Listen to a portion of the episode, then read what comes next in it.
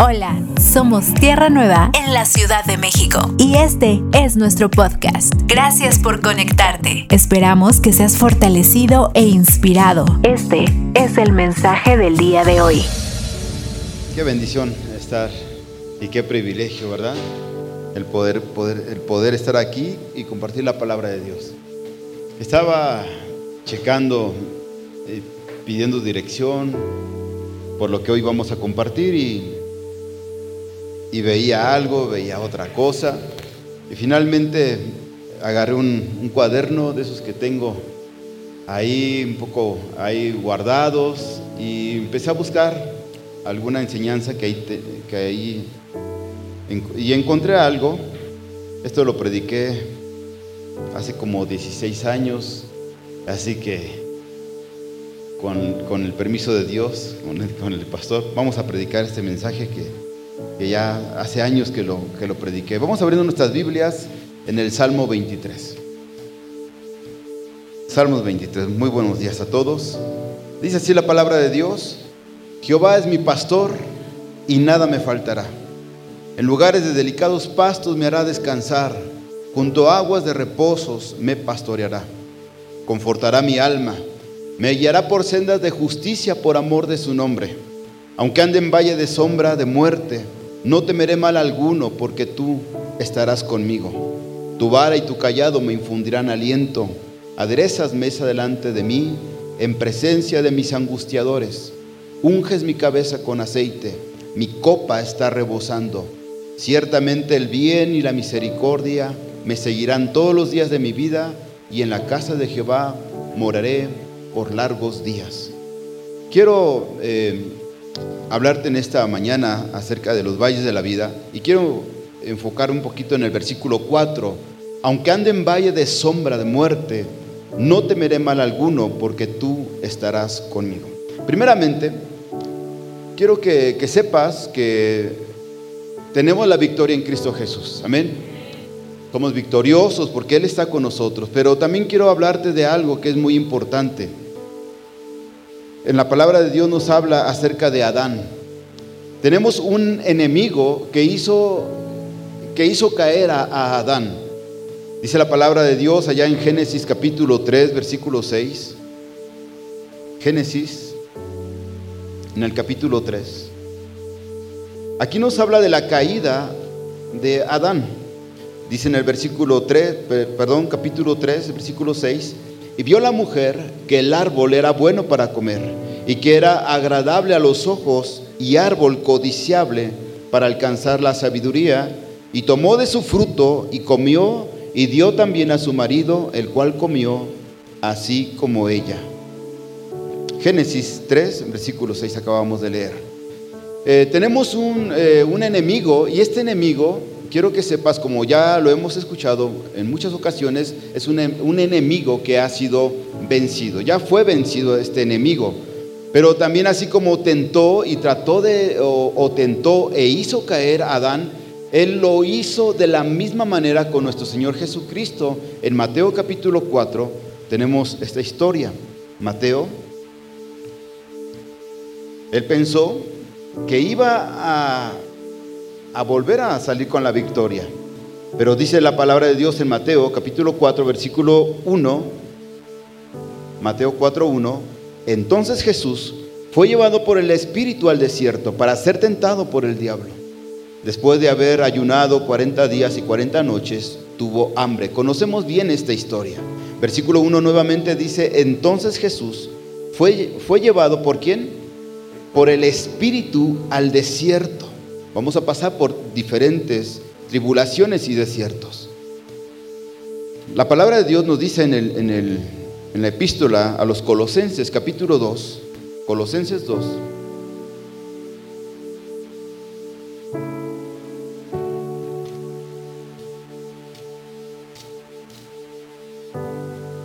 en el versículo 13.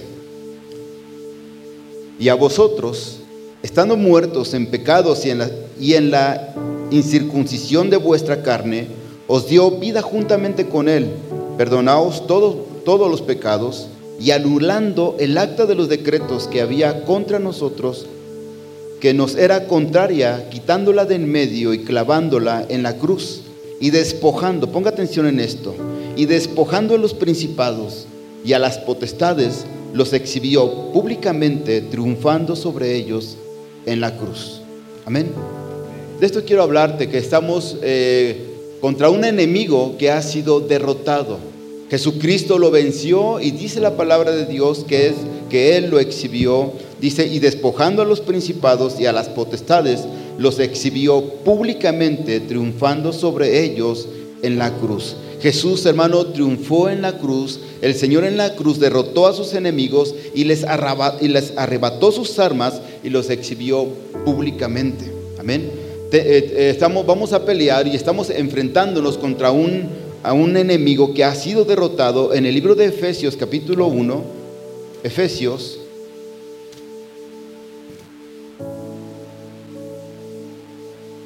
en el capítulo 1 dice así, 1.15, y por esta causa también yo, habiendo oído de vuestra fe en el Señor Jesús y de vuestro amor para con todos los santos, no ceso de, no ceso de dar gracias por vosotros, haciendo memoria de vosotros en mis oraciones, para que el Dios de nuestro Señor Jesucristo, el Padre de Gloria, os dé espíritu de sabiduría y de revelación en el conocimiento de Él, alumbrando los ojos de, alumbrando los ojos de vuestro entendimiento, para que sepáis cuál es la esperanza a que Él os ha llamado y cuáles las riquezas de la gloria de su herencia en los santos, y la cual la supereminente grandeza de su poder para con nosotros, los que creemos según la, la operación del poder de su fuerza la cual operó en Cristo,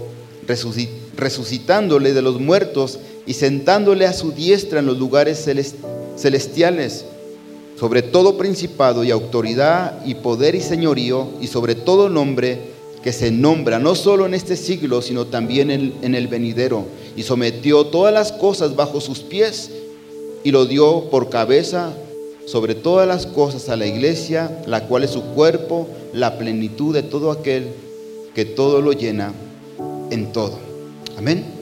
El enemigo no tiene ningún poder para vencerte, no tiene nada que ofrecernos. Amén. Dice la palabra de Dios que nuestro Señor Jesucristo, hermano, cuando Él hace caer a Adán, Él lo intenta con nuestro Señor Jesucristo. El Señor es el que sale victorioso, hermano, y no, nada más esto. El enemigo, dice la palabra de Dios, que le mostró los reinos, le ofreció tantas cosas quiso hacer que nuestro Señor Jesucristo lo adorara a Él, finalmente nuestro Señor, hermano, sale victorioso y no nada más esto, sino que el Señor, hermano, le quita toda arma, lo despoja, hermano, y lo exhibe. O sea, como podemos decir, se burla de Él, hermano, públicamente. Entonces, hermano, estamos peleando contra un enemigo, hermano, que ha sido derrotado. Lo único que Él hace, hermano, en contra de, de la iglesia de Cristo es tratar o lo intimida, trata de, infundir miedo y nos trata de intimidar, donde nosotros no podemos hacer nada, hermano, porque no somos capaces. Trata de poner una y otra vez mentiras, hermano, en contra de nosotros y trae, hermano, miedo, hermano, y temor. Y de eso quiero hablarte en este día. Él utiliza el temor, él utiliza la intimidación. ¿Cuántos están aquí? Vamos abriendo nuestras Biblias nuevamente allá en Primera de Reyes, capítulo 20, versículo 23 al 28. Primera de Reyes 20, 23 al 28. Dice así en el versículo 3. Y los siervos del rey de Siria le dijeron, sus dioses son dioses de los montes, por eso nos han vencido, mas si pelearemos con ellos en la llanura, se verá si no los vencemos.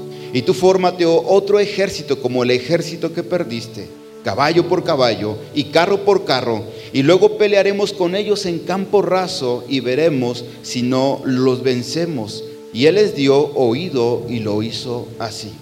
En el versículo, eh, perdón, no me fui en orden, leí el versículo 23, después leí el versículo 25 y ahora leo el verso 28. Vino entonces el varón de Dios al rey de Israel y le habló diciendo, así dijo Jehová, por cuanto los sirios han dicho, Jehová es Dios de los montes y no Dios de los valles, yo entregaré toda esta gran multitud en tu mano para que conozcáis que yo soy Jehová. La conclusión, hermano, de este rey había dicho, ¿verdad? Iban a pelear contra el pueblo de Dios. Habían dicho, bueno, la vez pasada, ¿verdad? Nos derrotaron, pero ahora les vamos a ganar. Y la clave está de que este pueblo, el pueblo de, Dios, la vez pasada nos ganaron, nos derrotaron porque ellos estaban en las alturas, estaban en los montes. Pero vamos a esperarlos a que bajen del monte y vamos a pelear con ellos en la llanura, vamos a pelear con ellos a campo raso y veremos quién es quién. Amén. Ese es el trama de, la, de, la, de esta acción, de la pelea. Sabemos que como cristianos pasamos por problemas, dificultades e inclusive enfermedades. Nuestro caminar cristiano en este mundo tiene valles que cruzar y tenemos que hacerlo. Los verdaderos hombres y mujeres de Dios deben de estar preparados para estos retos. Tal vez hoy te sientas en el valle de la vida, pero cada vez que los pasamos tenemos que estar confiados en que Dios nos ha dado la victoria. Primeramente, los sirios llegaron a una, conclusión y dijeron, nosotros no hemos vencido a Israel porque sus dioses son dioses de los montes, son de las alturas. Pero si les hacemos la guerra en, en los valles, en las llanuras, a campo raso, allí los venceremos. Les voy a dar un simbolismo. ¿Qué es lo que representan los montes? Los montes son la altura. Los montes eh, representan tu estabilidad, representan estabilidad, los mejores o la mejor etapa de tu vida, cuando todo está, cuando todo marcha muy bien. Eso puede representar los montes, cuando hay salud, cuando los hijos eh, todavía obedecen. ¿Cuántos están aquí? Y los valles, hablando acerca de un simbolismo, los valles son lo más bajo. Los valles simbolizan problemas, enfermedades, tribulación, cosas, eh, enfermedades que no entendemos. Déjame decirte en esta mañana que cuando hay un buen trabajo, cuando la, la economía está bien, es difícil que Satanás haga que retrocedas. Cuando todo está saliendo muy bien, cuando todo está marchando muy bien en tu vida, es muy difícil que Satanás te ataque. Él va a esperar los momentos de crisis. Él es paciente. Él esperará el tiempo de tu crisis para atacarte en los tiempos del valle. Cuando la relación familiar está bien, cuando todo está de maravilla, Él no podrá atacarte. Cuando nuestra amistad con nuestro pastor va muy bien, Él no podrá atacarte. Tienes trabajo, hay salud, todo está marchando muy bien. Él no podrá atacarte. Yo viví algo, algo, por eso te, digo que hace como 15 o 16 años yo prediqué esto, porque estaba todo muy bien, todo marchaba de maravilla. Estábamos construyendo un templo en ese tiempo y todo estaba, estaba muy bien. No había ningún problema para construir. Me estaban invitando a diferentes eh, ciudades a compartir la palabra de Dios, inclusive a diferentes países. Tuve la oportunidad de salir constantemente a compartir la palabra de Dios. Todo estaba marchando muy bien. ¿Cuál eh, pruebas? El cristiano no pasa ninguna prueba. Amén. Eh, veíamos que había buenas finanzas en la iglesia. Mis hijos iban creciendo. nos estábamos multiplicando. Todo estaba marchando muy bien, pero empezaron las pruebas. Amén. Empezaron las dificultades. Pero tenemos que saber que, y perdón, y no olvidemos esto, que de monte a monte hay un valle. ¿Cuántos, ¿Cuántos lo saben esto? Que de monte a monte hay un valle. Si queremos estar en las alturas o queremos estar a otro nivel, tenemos que cruzar esos valles donde hay, eh, donde hay problemas y hay luchas y hay tribulaciones, pero si queremos ir a otro monte más grande, tenemos que atrevernos a cruzar esos valles. pero solo las mujeres y los hombres que confían en Dios se atreven a cruzarlos. El diablo nos hará la guerra, pero como ya te lo he dicho, el diablo está vencido. El Señor es nuestro Salvador y Él estará con nosotros, hermano, en las llanuras. El enemigo había dicho esto. Bueno, ustedes ahorita están en, las alturas, pero los voy a esperar a campo raso. Amén. Ahí los voy a estar esperando. Y cuando estás pasando por, por luchas muy fuertes, ¿verdad? Primero andábamos, hermano, predicando por todos lados, andábamos pasando, hasta yo me sorprendía, todo está saliendo de maravilla, pero sabes, había un enemigo y hermano, y uno deja hasta de, de, tener mucho... ya no pones tanta atención en esto porque toda tu mirada es Dios, es Dios efectivamente, pero estás haciendo muchas cosas Amén. Estás dando golpes y el enemigo no se queda así. Él te está esperando, ¿verdad? En el campo raso. Él es muy paciente y Él te está esperando, pero tú quieres crecer. Yo quiero crecer. Yo quiero ir a otro nivel y voy a tener que enfrentarme por esos valles. Y yo sé, hermano, que va a salir el enemigo, pero yo tengo la victoria. Y voy a tener que pasar con seguridad, hermano, porque el enemigo está vencido y lo que viene para mí, hermano, es, es bueno y, es lo mejor. Él nos llevará de gloria en gloria. ¿Cuántos lo hemos cantado y lo hemos dicho? Que Él nos llevará de gloria en gloria. ¿Cuántos dicen amén? Pero hay algunos que no alcanzan. Porque hay algunos que no alcanzan ir y avanzar de gloria en gloria. ¿Por qué? Porque hay pruebas y hay dificultades. Cada Dios nos, nos, ha prometido de llevarnos de gloria en gloria, pero ¿qué hay en ese intermedio? Hay luchas, hay pruebas, donde hay, eh, hay momentos donde vamos a tener que aguantar muchas cosas, donde vamos a, a, hermano, a lo mejor ser señalados, no vamos a ser comprendidos en muchas ocasiones, pero vamos a tener que resistir y vamos a tener, hermano, que perseverar en medio, hermano, de tantas pruebas y dificultades. Leímos el Salmo 23. Y no nada más fue una inspiración que le llegó a David y él empezó a decir, ¿verdad? Jehová es mi pastor, nada me faltará. Y él empieza a escribir y a dictar todo lo que el Señor, el Espíritu le empieza a inspirar, sino también cosas que él había vivido. Aunque ande en valle de sombra y de muerte, no temeré mal alguno. ¿Por qué?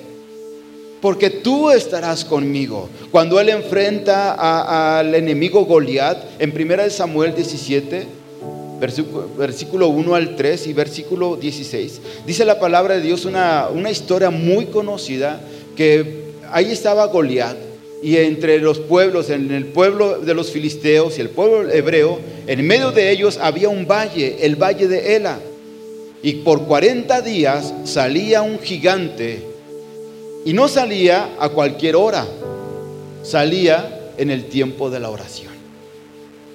El enemigo sabía Hermano, Él sabe que si Él derrota nuestra oración, somos pan comido. Mientras los demás hebreos estaban llenos de temor, llegó un, joven, un jovencito llamado David. Y David, hermano, cuando escucha a este, a este gigante, él no ve lo que los demás están viendo. Los demás, hermano, estaban llenos de temor. Por 40 días salía Goliat y les decía, ¿para qué tanto? ¿Para qué tanto alboroto con uno que se atreva a enfrentarme? Él salía por las mañanas, salía a Goliat todas las mañanas, por 40 días salía todas las mañanas y los maldecía y les pedía solo uno. ¿Quién se atreve a pelear? Salga uno, uno entre todos los hebreos, salga uno a enfrentarme. Ninguno salía. Pero era astuto el enemigo. A la hora de la oración a la hora que tú tenías que estar orando, era cuando te venía la preocupación, cuando te venía la amenaza, cuando tal vez venía la realidad. Pero como David venía llegando, él dijo, ¿sabes? David no vio a este hombre, él no vio el gigante. Todo, eh, toda la mente de David estaba viendo, hermano, que había una ganancia al enfrentar a este gigante. A veces nosotros pensamos en un precio por servir a Dios, porque realmente es un precio, pero la ganancia es bien grande. Al ver, hermano, ¿a poco no? cuando estamos aquí en la iglesia sirviendo a Dios y vemos a los jóvenes, vemos a los niños, vemos a nuestros hijos, no nos da, nos da una gran alegría. ¿A poco no? Hermano, el que ellos nos puedan acompañar, el que ellos puedan servir juntamente con nosotros, hermano, es una ganancia increíble. Yo te, yo te, lo digo, en lo personal, hermano, ha, ha, sido una de mis más grandes alegrías, hermano, el poder servir a Dios juntamente con mi familia y con mis hijos. Y es una ganancia increíble, que vale la pena, hermano, todo lo que se haga, todo, lo que, todo el esfuerzo, todo lo que tú puedas invertir por la obra de Dios, vale la pena. A veces vemos el precio. Me, recuerdo, hermano, cuando yo eh, eh, anuncio que iba a ser pastor, hermano, tenía 23 años. Y acá, ahí voy atrás de usted, ahí voy atrás de usted. ¿Verdad?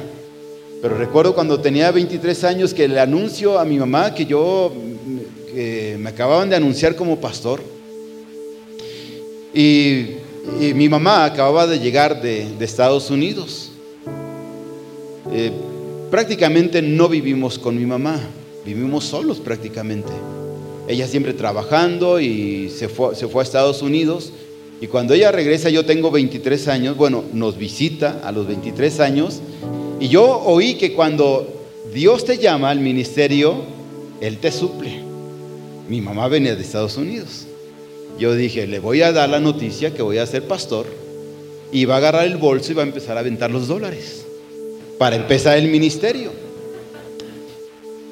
Y le empiezo a platicar esto a mi madre y ella, no estamos grabando ahorita todavía, ¿verdad? Ok. Ok. Y cuando yo le empiezo a platicar que me, iban que me acaban de anunciar como pastor, mi madre se enfurece. Ahora, mi madre es una mujer que nos llevó de niños a la iglesia. Pero en esa ocasión mi madre no era mi madre. Ella me mira a los ojos y me empieza a recordar mi pasado y mi pasado no era muy bueno. Y en la escuela no era muy bueno. Ella me empezó a recordar lo burro que yo era en la escuela. A mí me pusieron en la fila de los burros. Me pusieron en una esquina con unas orejotas de burro. Me pegaban aquí con el borrador. Estoy sacando mis amarguras. Entonces mi madre me empieza a recordar eso y me empieza a decir, tú vas a ser pastor. Todo mundo puede ser pastor, menos tú puedes ser pastor. Y yo iba pensando otra cosa, pero me voy con esto. Ahora, no te estoy hablando de la bruja del pueblo, era mi madre. No te estoy hablando de la enemiga, de la vecina que no nos quería. No, no, no. era mi madre.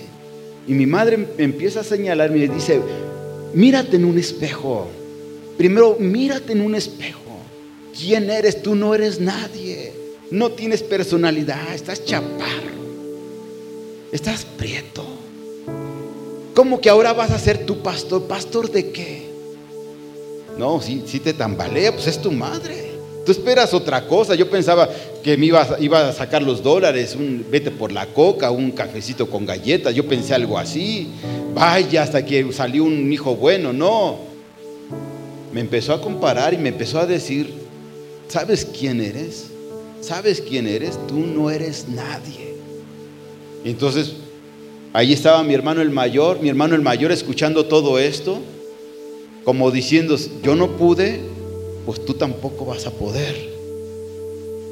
Fueron golpes y todavía me dicen, y vamos a ver una película y por si la quieres ver, pero mantente callado. Yo simplemente agarré y dije, voy a la tienda y volteé, yo, yo como nuevo pastor les quería pues dar una palabra, así dice el Señor, ¿no? Simplemente dije, pues, no, no me acordé de nada de la Biblia, lo único que dije, botellita de Jerez. O sea, de eso me acordé. Ya después reaccioné, eso no estaba en la Biblia, pero no sé, en ese momento me salió el botellita de Jerez.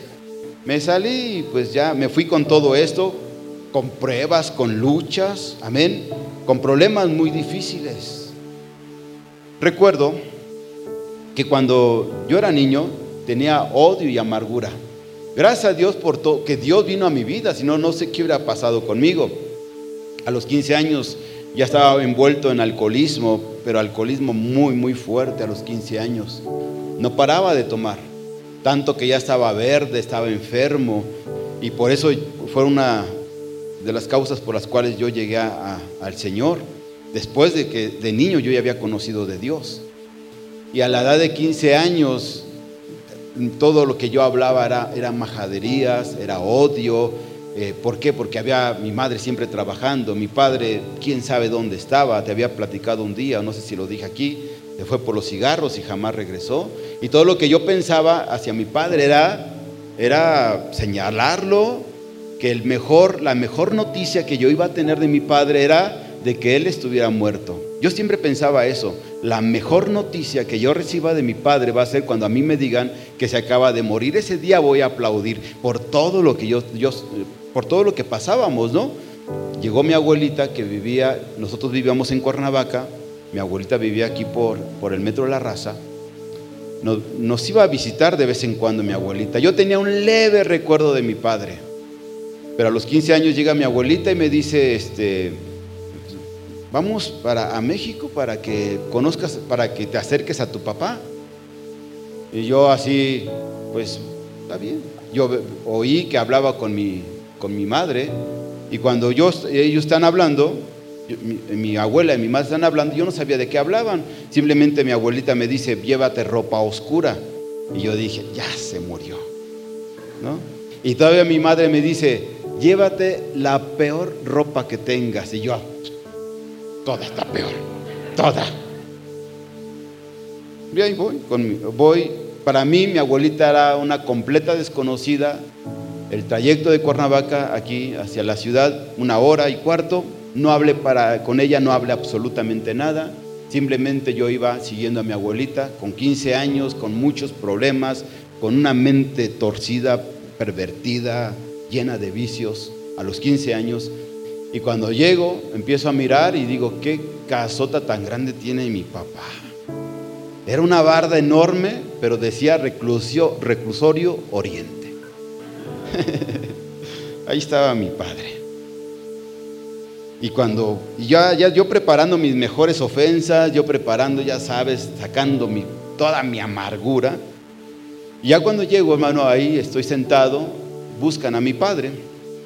Mi abuelita estaba sentada, yo estoy hacia la puerta, no veía quién entraba hasta que mi padre, mi madre, mi abuelita hace una señal de que ahí está tu papá. Y sentí aquí la vibra, ¿no? A un ladito de mí. Y yo estoy sentado, y ahí está mi padre. Y cuando volteo, ¿qué crees? Soy idéntico a mi padre. Soy igualito a mi padre. La misma estatura. Ahora yo cuando lo conocí se estaba quedando pelón, ahora entiendo por qué. Pero cuando yo lo veo preparando mis mejores groserías, mis reclamos, me paro y soy idéntico a mi padre. ¿Y sabes qué hice? Lo abrazo.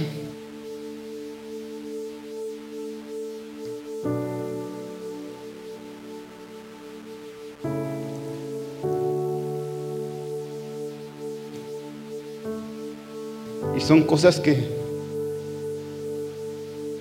que yo digo, en ese tiempo no decía chale, pero creo que dije chale.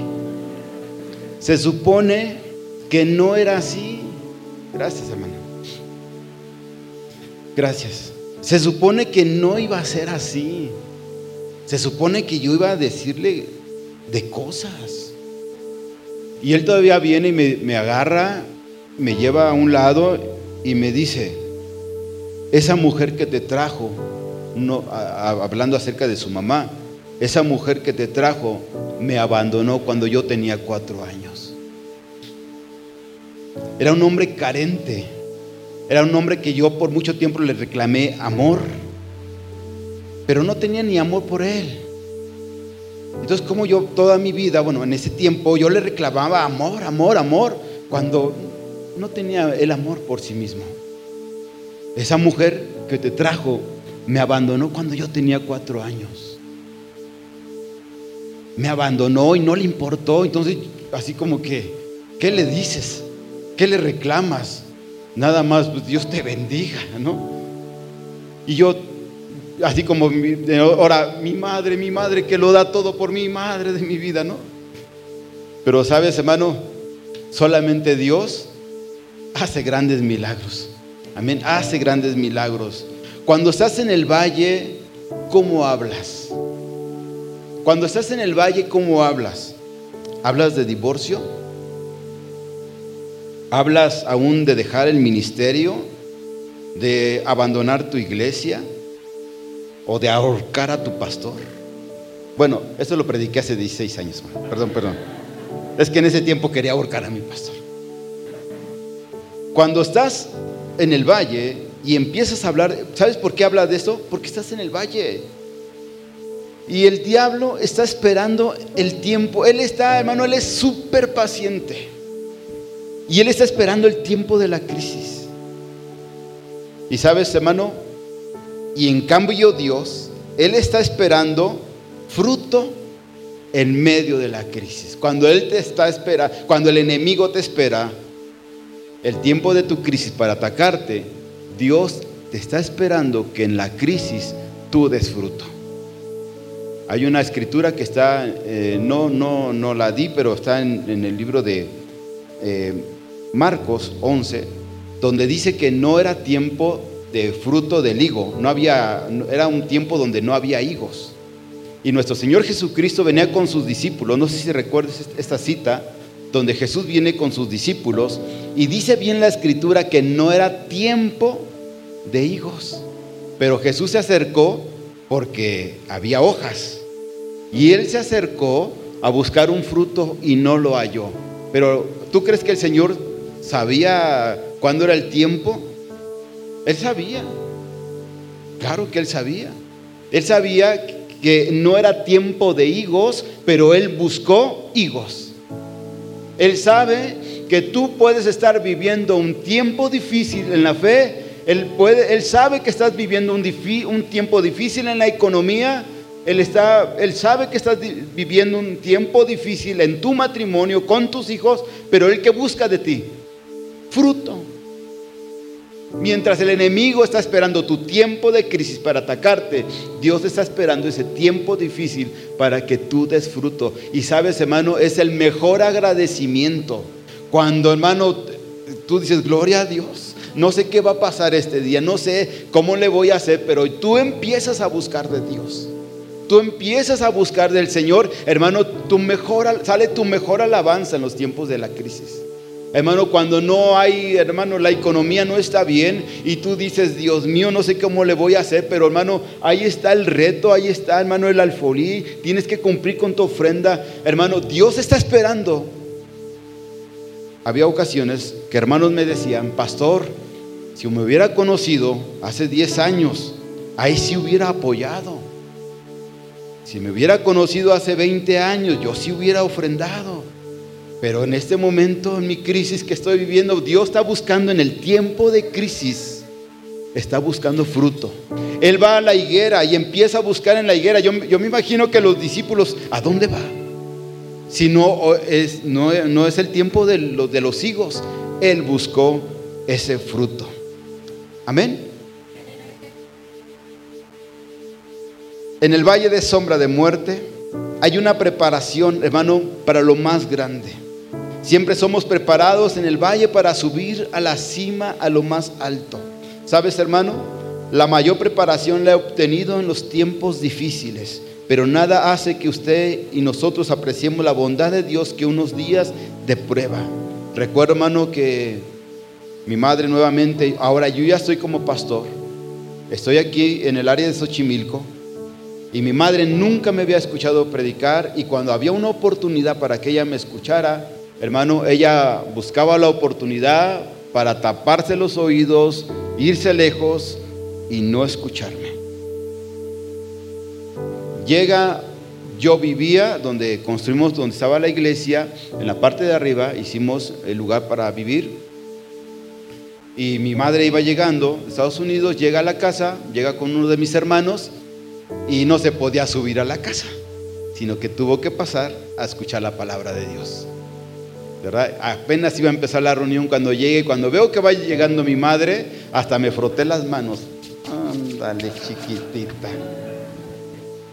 Y como ya ves que las primeras sillas son las que dejan libre, y mi madre, pues, donde buscó, buscó y buscó y buscó, Y todavía le dije, aquí hermana, siéntese, de apechito la quiero, aquí siéntese. Hermana, bienvenida. Y todavía, hermano, estoy predicando. No recuerdo de qué iba a predicar, pero sí recuerdo que cambié el título. Y el título fue, hermano, vayan y desaten al burro. y empecé a hablar del burro atado. Y le decía, ¿alguien ató al burro? Decía yo. ¿Verdad? Y ahí estaba mi madre. Yo conocía a todos los hermanos, por supuesto. Yo sabía que no había ninguna persona que iba por primera vez, pero yo hice una invitación. ¿Quién quiere aceptar a Jesús? Yo sabía que ahí estaba mi madre. Yo sabía que yo conocía a todos los hermanos y ahí estoy. Y no volteaba a ver donde ahora estaba mi madre. Yo nada más decía, ¿alguien le gustaría aceptar a Jesús como su Señor y Salvador? ¿Alguien desea por aquí? No volteaba donde estaba mi madre. Cuando veo a mi madre ya andaba por acá. Y yo entre mí dije, no que no. Le quise decir otra vez una palabra profética, le quería decir un texto bíblico, pero ¿qué creen? No me acuerdo de ninguno, nada más el de no, que no tronabas pistolita.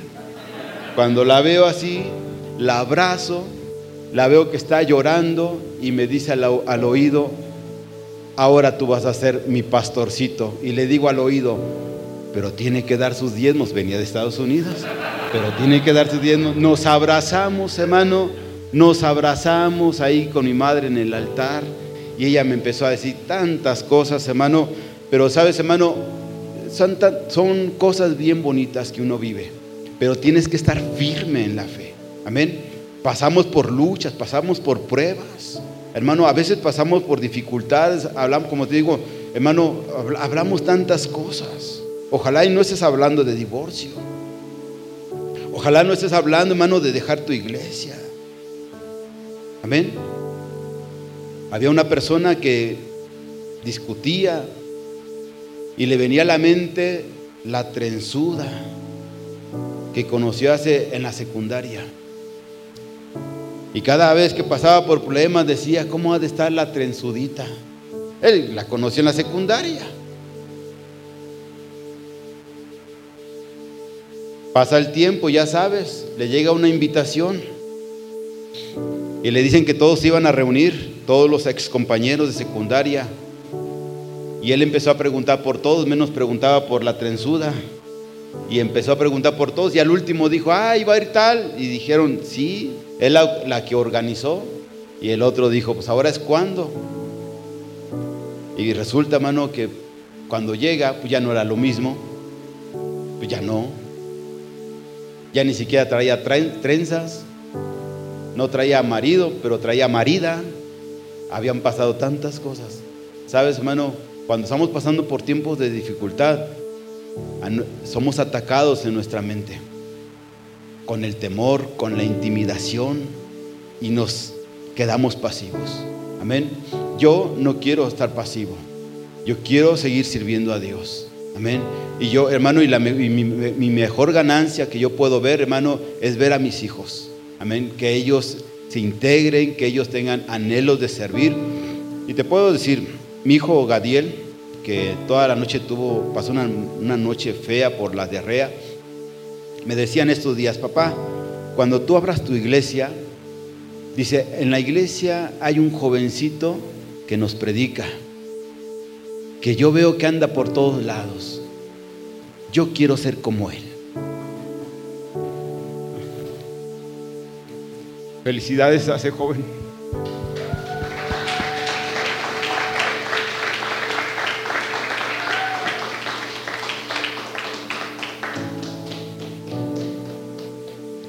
Me dice mi hijo, cuando vuelvas a abrir la iglesia, papá, te quiero, ayudarte.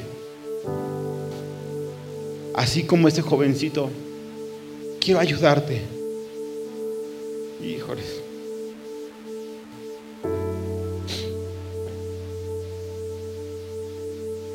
¿Cómo, ¿Cómo puedo decir que no? Dios, gracias. Dios, gracias por esos hijos. Que si estoy pasando algunas pruebas, ellos me dicen, estamos para apoyarte. Sabes, ellos son mi equipo, mi mejor equipo. tu familia, tus hijos, son tu mejor equipo. Sigue adelante, sigue perseverando. Amén. El mejor equipo lo tienes. Amén. Está a un lado de ti. Sigue adelante, sigue perseverando, no, no dejes. Amén. En la segunda predicación, ¿lo van a grabar? Me voy a controlar. Por favor, porque eh, si, si ven la predicación no va a salir esto. Perdón, eh, perdón, pero me voy a tratar de controlar. Es que no puedo, pastor, no puedo. Es que en serio me toca eso. Cuando que vienen mis hijos y me dicen, yo así quiero ser. Y digo, por eso Dios nos puso en este lugar. Por eso. Porque yo veo al pastor Daniel y yo digo, yo quiero ser como él. Amén. Entonces, entonces, y yo sé, hermano, que, que Dios tiene grandes cosas para todos nosotros, pero hay que seguir adelante, amén. Y cuando tengas que pasar y que el enemigo te diga, estás en las alturas, pero te, espero en campo raso, ahí se va a ver quién, no tengas miedo. Y tú di, me atrevo, porque vale la pena. David no vio el precio, no vio el precio, él vio la ganancia. A lo mejor el precio es fuerte, son críticas, son rechazos, pero no importa, porque la ganancia es bien grande. Vamos a darle un fuerte aplauso a nuestro Señor.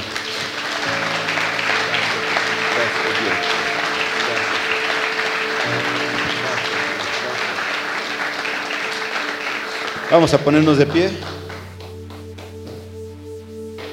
Vamos a levantar nuestras manos. Levanta tus manos. Gracias Dios. Gracias Dios. Tú eres bueno, Padre. Bendecimos a cada hermano, a cada hermana que en este día pueda estar pasando una prueba difícil. Una prueba en el hogar, una prueba con los hijos. Y yo te pido, bendito Padre, que tú bendigas, que tú traigas bendición y fortaleza a cada madre, a cada padre, a cada hijo, que tú lo bendigas en el nombre de Jesús. Que tú derrames bendición, danos sabiduría, trae tu bienestar, tu paz sobre cada uno de nosotros. Tú has dicho que no nos vas a dejar, no nos vas a desamparar. Señor, yo te pido la bendición para cada hermano y cada hermana en este día. Bendícenos, Dios. Bendícenos, Padre. No nos queremos ir vacíos, no nos queremos ir como llegamos, Dios. Queremos, que, que deseamos irnos con el toque de tu Santo Espíritu. Dios toca nuestras vidas, toca los corazones, Padre mío, en el nombre de Jesús. Sabemos, Dios, que estamos pasando eh, tiempos difíciles en nuestro país, pero Señor, tú haces la diferencia en nosotros. Confiamos en un Dios santo, en un Dios verdadero que hace diferencia. Dios, te amamos, Padre. Te amamos y te bendecimos en el nombre de Jesús. Dale un fuerte aplauso a nuestro Señor y dile que lo amamos, Dios. Gracias, Señor, gracias. Gracias por este tiempo maravilloso, por la palabra, porque hoy podemos saber, Señor, que aunque haya una eh, acechanza del enemigo esperándonos eh, en la parte baja, nosotros sabemos que nunca iremos solos. Así que podemos decir, yo levanto una aleluya porque yo no estoy solo ni estoy desamparado. Y porque mayor es el que está en mí que el que está en el mundo. Y si este mayor que está en mí es el que ahuyenta al enemigo, entonces el enemigo oirá. El enemigo huirá, huirá de nuestras vidas. Gracias seamos, Señor, gracias. Para escuchar más mensajes como este, asegúrate de suscribirte a nuestro podcast para no perderte ningún episodio. Síguenos en nuestras redes sociales. Tierra Nueva, Comunidad Cristiana. Gracias por escucharnos.